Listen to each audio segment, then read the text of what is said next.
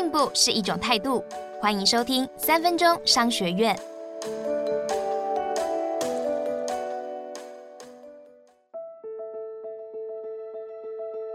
今天要谈的是游戏玩家教训暴雪的一堂课。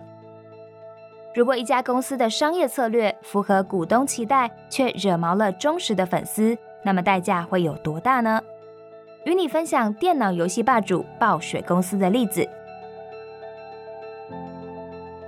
暴雪公司的电脑游戏一直很受欢迎，旗下就有五款游戏挤进了史上最畅销的电脑游戏前十名。然而，它的股价却从二零一八年十月最高点的八十三美元，短短四个月内跌到了只剩下一半，让公司不得不裁掉八百名员工。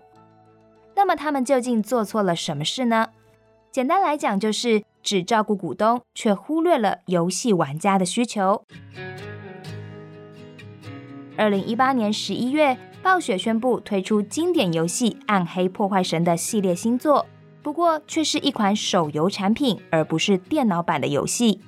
玩家原本引颈期盼最新游戏的到来，瞬间转为失望，市场上一片骂声。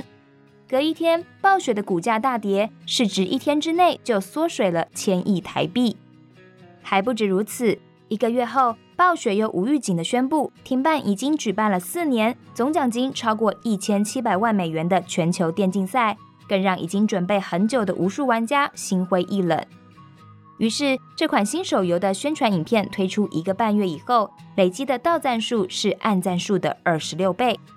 公司的高层想不透。玩家不是都有手机吗？为什么无法接受新的手游呢？甚至还有玩家留言说不会忘了暴雪这次的背叛。追根究底，遭到玩家炮轰的原因是，长期以来暴雪照顾玩家的形象实在太深植人心了。过去只要产品质量没有达标，就算已经投入大笔成本，也不惜打掉重练。如今，他们却为了赚快钱，砍掉了成本，停办电竞赛，还把电脑游戏改成了手游产品，这让玩家强烈感到被暴雪给背叛了。暴雪从照顾玩家变成照顾股东，他们原本以为转型期间阵痛是难免的，却没想到一步铸成了大错，连股东也鼻青脸肿了。今天我们学到了。公司无论如何转型，产品无论怎么改变，千万不能忘了顾好你的客户。给客户惊喜之前，先确定这个惊喜不会变成惊吓。学起来了没？恭喜你又比昨天进步了一点点。三分钟商学院，我们下次见。